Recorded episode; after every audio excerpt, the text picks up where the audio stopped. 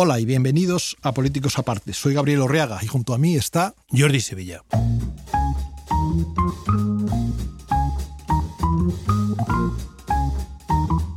Para estar al corriente de todos nuestros episodios, síguenos a través de la plataforma donde escuches tu podcast, a través de redes sociales o visita nuestra web politicosaparte.com.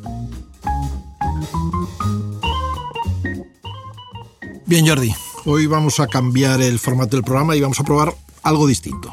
Lo vamos a dedicar a hacer un turno de preguntas. Durante la próxima media hora trataremos de contestar al mayor número de preguntas que nos ha preparado desde la banda nuestro equipo de producción, y hablaremos de temas variados y de todo un poco. Si a raíz de esta conversación surge alguna pregunta propia para nosotros, estamos dispuestos a responderlos en los próximos programas. Hacednoslo saber. Lo podéis hacer a través de, Twitter, de Instagram o a través de nuestro email, politicosaparte.gmail.com. Y bueno, Jordi, vamos con la primera pregunta, que hoy comienzo yo.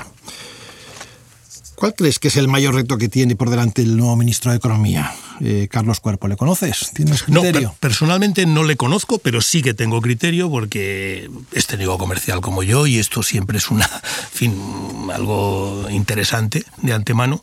He oído muy buenas referencias de él, creo que además como director general del Tesoro o secretario general del Tesoro lo ha hecho bastante bien y que es un tipo que ha negociado, eh, asiste al ECOFIN y tiene, digamos, eh, bastantes conocimientos en Bruselas y conoce bien ese mundillo. ¿no? Aún así, yo lo decía el otro día en un artículo, creo que el principal reto que tiene es eh, que las administraciones funcionen mejor de lo que funcionan ahora y adecuar la normativa eh, tanto la ley de contratos como toda la normativa sobre permisos, tramitaciones, etcétera, al momento excepcional que está viviendo Europa y también España de eh, las inversiones renovables, de lo que son lo que van a ser las inversiones en vivienda, lo que ya está siendo la contratación pública, ¿no? Creo que eh, uno de los fallos que tienen los Next Generation es emplear, empeñarnos en meterlo a través de la tradicional ley de contratos del Estado cuando era conceptualmente algo distinto y creo que si no adecuamos lo que son las administraciones y la normativa a las nuevas exigencias de la demanda, tendremos menor inversión de la que es posible tener en España. Mm. Yo no conozco al, nuevo ministro, pero lo que sí me ha sorprendido, vamos, tengo, y tengo, me pasa lo que a ti, ¿no? Tengo en principio una buena impresión, porque luego tiene un currículum, en fin, bastante, bastante solvente, ¿no? O sea, que se le, se le puede presumir perfectamente la, la capacidad para ejercer el puerto. A mí lo que me ha sorprendido es la estructura del gobierno. Y, eso es un, tema que yo creo que puede dar problemas. ¿no? O sea, eso de una vicepresidenta primera ministra de Hacienda. Porque él preside la comisión delegada de Asuntos o Pero preside la comisión delegada presidiendo a dos vicepresidentas. Totalmente. Lo cual, en fin, es bastante anómalo y, no encaja, digamos, en la, en la estructura convencional de la claro, administración pública. Es decir, una comisión delegada del gobierno, como su nombre indica, es una versión reducida del Consejo de Ministros que toma decisiones. Tal. Entonces, digamos, la posición del presidente del gobierno, para entendernos, en esa comisión la tiene el ministro de Hacienda, pero sin embargo la tiene teniendo bajo su órbita aparentemente a dos vicepresidentas muy potentes. Y aparte de todo, y ese es un debate viejo que a lo mejor algún día podemos hablar de él también, eh, uno de los problemas que tiene el ministro de Economía, siempre cualquier ministro de Economía, cuando no es Economía y Hacienda, es que, claro, la información básica para el ejercicio de sus funciones, sobre todo en relación con la Unión Europea, se la tiene que proporcionar otro ministerio y depende de las relaciones que existan entre los dos ministros y los dos ministerios, que eso sea fluido o no lo sea. Y eso históricamente, con gobiernos de todos los signos, ha dado problemas eternos. Con lo cual es, es, una estructura que yo diría no tiene no tiene por qué funcionar mal. pero, lo que es la estructura, en la medida en la que igual la estructura facilita los procesos de toma de decisiones, a mí me parece que es una estructura que no ayuda al proceso. Yo creo que se ha tomado mucho más por criterios de esto que llamamos las señales políticas y político-partidistas que buscando la funcionalidad, porque es verdad lo que, lo que tú dices. Bueno, Gabriel, ahora me toca preguntarte a ti, con el tema este de, en la negociación del Consejo, de la renovación del, del Consejo General del Poder Judicial, ¿tú crees que la idea aceptada por el gobierno y por el principal partido de la oposición, que es el que la propuso, de que Bruselas medie o intervenga, eh, va a ayudar a desbloquear el asunto o, no necesariamente?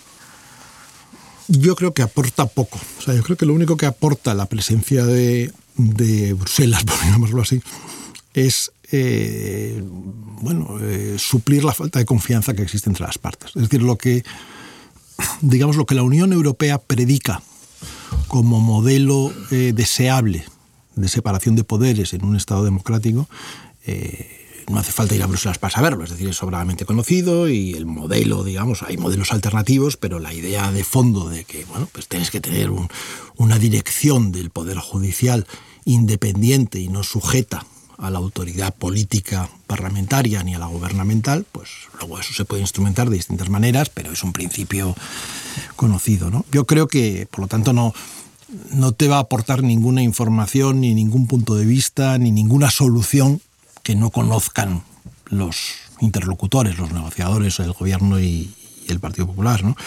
Ahora, que el tener un testigo institucional, como puede ser el comisario de justicia, eh, para que no haya trampas. ¿De qué se está hablando en el fondo? Se está hablando de, simultanear el proceso de renovación del Consejo con su transformación, es decir, con el cambio en la ley. Claro, para hacer eso, pues tiene que haber una cierta confianza, es decir, que no, me vas a hacer la mitad del cambio y luego dejarme colgado de la otra mitad, ¿no? Y bueno, pues que haya allí un tercero, bueno, pues a lo mejor ayuda, ¿no?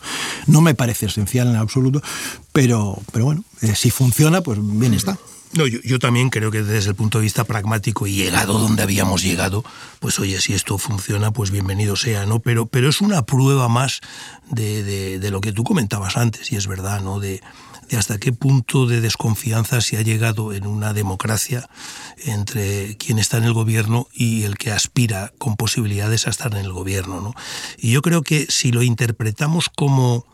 O sea, si, salimos del foco concreto de no, es que como Puigdemont también lo ha pedido, yo tengo que pedir, etcétera, ¿no? Pero decir, si, si de repente te alejas un poquito y lo ves con un poquito de distancia, joder, eh, denota el deterioro que está, en el que está cayendo el funcionamiento de las instituciones y la democracia española, ¿no? Y en ese sentido, como síntoma, a mí me parece tremendamente preocupante que para una cosa como esta los dos principales partidos requieran de un árbitro, ¿no? Pero bueno, es lo que tú dices, es porque no se fían uno del otro y yo también en esto creo que tomando nota como síntoma malo de deterioro que es, si funciona, pues que funcione. ¿Qué le vamos a hacer? Tampoco tiene mayor problema. en este caso no, tampoco es el, mediador extraño, no, no, deja de ser una, institución que forma parte de nuestra propia estructura institucional. ¿no? Venga, pues cambiamos de pregunta. Vamos a por la siguiente. Y seguro que tienes criterio, ¿no? Esta noticia un tanto sorprendente de, la vuelta del Estado al accionariado de, de Telefónica, ¿qué te parece?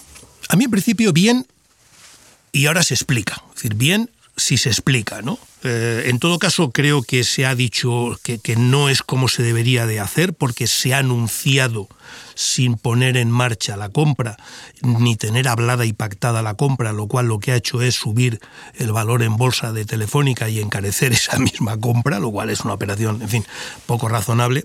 Pero en un contexto en el que Europa está volviendo a recuperar la idea de eh, autonomía estratégica y está volviendo a recuperar la idea de lo que se llama el nuevo Estado industrial, en el cual tanto para los temas, los sectores claves que tienen que ver con la seguridad, con la defensa, con las telecomunicaciones, con los microchips, etcétera, la presencia y el activismo, por llamarlo de alguna manera, de los estados, también en Estados Unidos, está otra vez eh, en el frontispicio de las decisiones.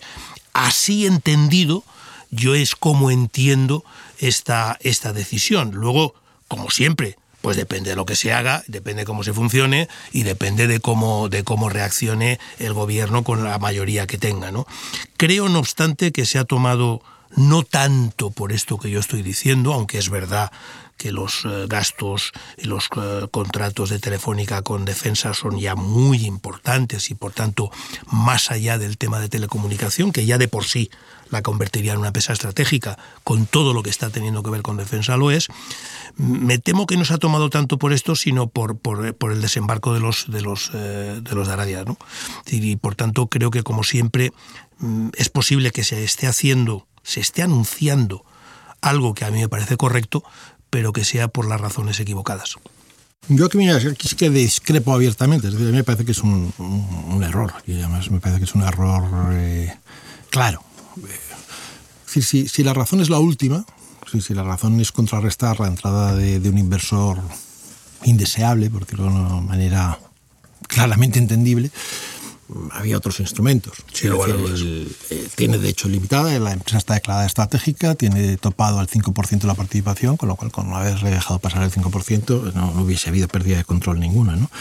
Pero luego además se dan una serie de circunstancias mm, que hacen todo muy anómalo. O sea, el, el Estado es el regulador del sector de las telecomunicaciones. Telefónica es una empresa que está en competencia Eso en España. pasa en Red Eléctrica también, eh, ¿no? Con otros. Bueno, pero Red Sí, Eléctrica sí, sí, no, no no tiene, tiene un competidor. competidor. Eso claro. es verdad. Aquí es que tienes un competidor. Eso es verdad. Entonces, claro, él- eres juez y parte, con lo cual contaminas el- la libre competencia en el mercado. Y luego, por otro lado, las propias condiciones en las que haces la compra, al margen de la que tú apuntabas, que no es menor, que es el preanunciarla, eh, genera un- un- una subida de- del precio de la acción eh, que encarece. Es que no tienes el dinero para comprarla. Es decir, esto puede parecer una anécdota. Pero, no, no es un tema menor. Pero no es un tema menor. Es decir, Yo sé que la SEPI está muy claro, preocupada el- por el ello. Estado lo que está haciendo es endeudarla. Imaginemos que en vez del Estado somos un particular. O sea, Sí, es un sí. particular que pide un crédito para comprar acciones de Telefónica en la hipótesis o en la esperanza de que eso va a obtener algún retorno de alguna naturaleza que, que- merezca la pena el, el gasto que está haciendo. Con lo cual es bastante difícil, ¿no? O sea, yo creo que lo que... O sea, coincido contigo digamos, en, en el fondo del asunto. Es decir, evidentemente Telefónica es una empresa estratégica para España y evidentemente el, el gobierno, bueno, tiene que velar por, por, eh, fin, por su solvencia, por su nacionalidad, eh, por su capacidad inversora, por, o sea, hay muchas razones para que el gobierno tenga los ojos puestos y la atención prestada en una empresa de la importancia de Telefónica.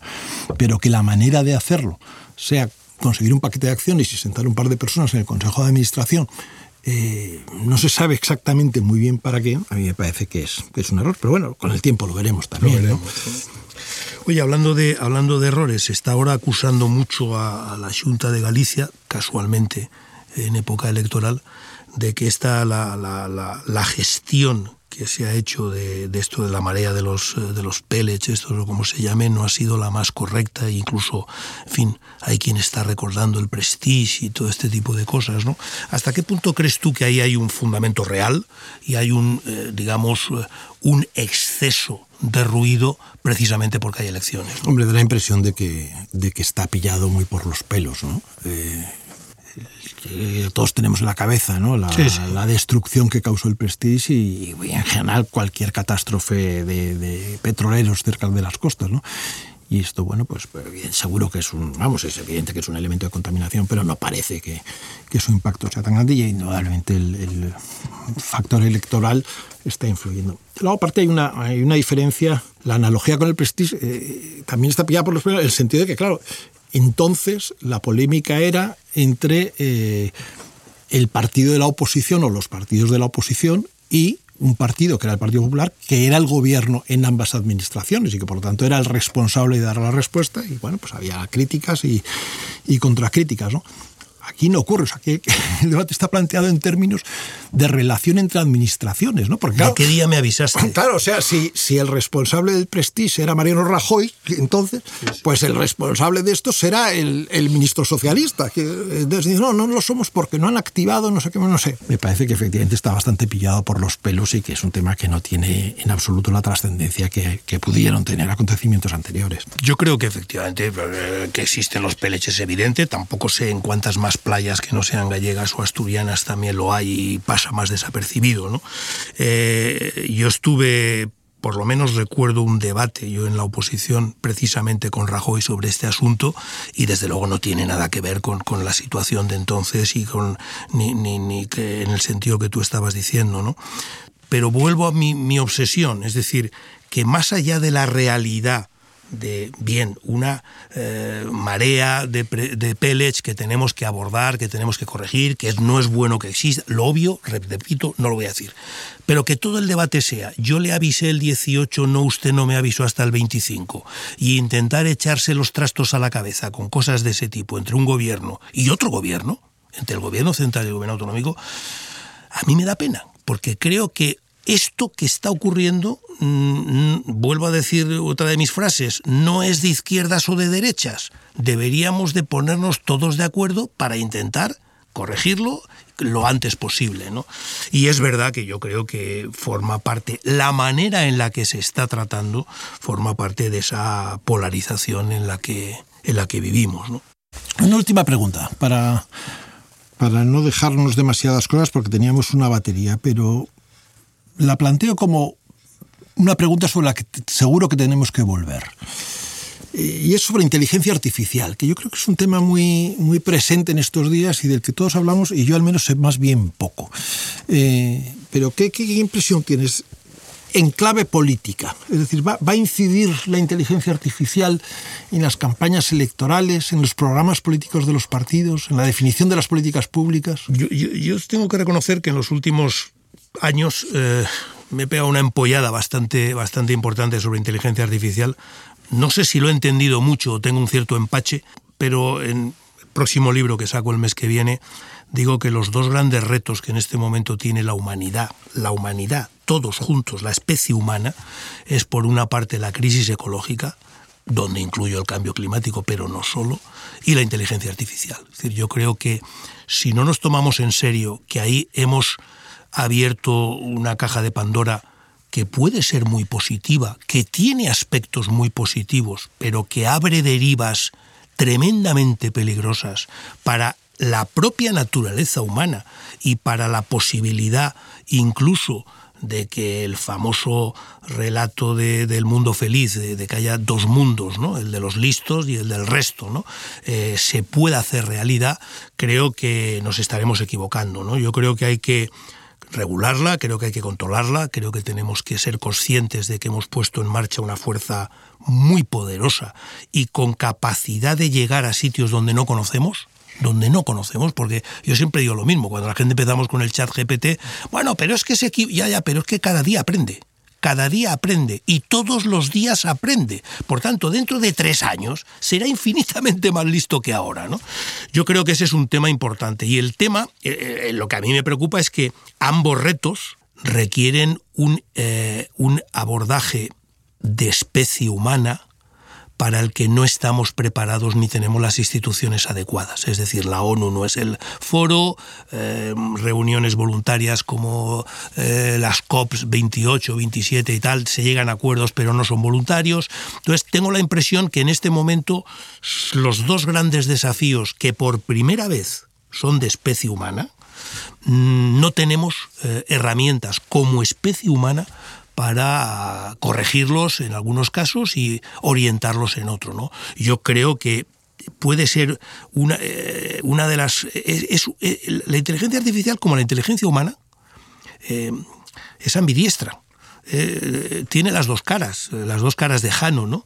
El, el, ser humano puede hacer lo mejor del mundo y lo peor del mundo. La inteligencia artificial también. Y por tanto tenemos que intentar ser conscientes de ello y aprovechar lo mejor del mundo lo máximo posible y reducir los riesgos de lo peor del mundo. ¿no? Ahí, además, la circunstancia está un tanto particular de, de, de la situación de Europa, ¿no? Hmm. Europa que, que, se ha quedado completamente atrás. En, en la capacidad de desarrollo de, de tecnológico, tecnológico sí. pero regulamos en materia de tal pero mm, queremos ser vanguardia en la regulación, ¿no? Y que, que, no está mal, o sea, a mí no, no, no, me parece mal, pero, pero, me parece que tiene un poco de, de, respuesta de quiero y no puedo, ¿no? Es decir, eh, bueno, voy a tratar de poner aquí mis barreras eh, lógicas, y lo que, lo que sí me parece es que a corto plazo y antes de que puedan entrar en vigor todas esas estructuras regulatorias que, que se pretenden en el ámbito de la Unión, claro, la inteligencia artificial empieza a funcionar, es decir, empieza a ofrecer servicios, empieza a trabajar, empieza a, a, generar ganancias de productividad en determinadas eh, y de conocimientos. Eh, de cosas que hemos aprendido y con la puede tener alguna influencia, alguna incidencia política en términos puramente electorales, ¿no? Porque yo recuerdo en la campaña del año 2008, si no me acuerdo yo ahora mal, fue la primera campaña electoral en la que tuvimos ya Facebook, YouTube, eh, empezaban las, las redes sociales a funcionar eh, y tuvieron todavía muy poquito impacto. Todos los partidos tratábamos de tener cosas para, para que se viese que estábamos un poco al orden del día, pero sabíamos que eso llegaba a un número muy limitado de, de lectores. ¿no? Pero claro, a medida que ha transcurrido el tiempo, eh, las redes sociales y en general todos los instrumentos de, de, comunicación política a través de nuevos canales se han hecho enormemente eficaces y de hecho muchas nuevas fuerzas políticas se han construido sobre la base de esos nuevos canales de comunicación. Claro, ahí la inteligencia artificial de nuevo vuelve a dar un Potencia ¿no? todo Porque eso. permite establecer canales de comunicación bilateral que parecen absolutamente personalizados de una manera masiva. ¿no? Eh, entonces vamos a ver en ese sentido estrategias de campaña eh, muy, muy, novedosas, sobre todo las vamos a ver, no todavía aquí, que, que, siempre a Europa también eso nos llega con cierto retraso, lo vamos a ver en la campaña de las presidenciales americanas. De, yo creo que ahí vamos a ver instrumentos tecnológicos novedosos pero, con mucho pero, impacto Gabriel, en la comunicación totalmente política. de acuerdo, pero usados así no potencian la información, el conocimiento, la autonomía y la libre decisión de los ciudadanos, no. sino más bien lo contrario. Uh -huh. Pues nada, hasta aquí llegan nuestras preguntas de hoy y continuaremos el próximo día. Seguiremos. Gracias.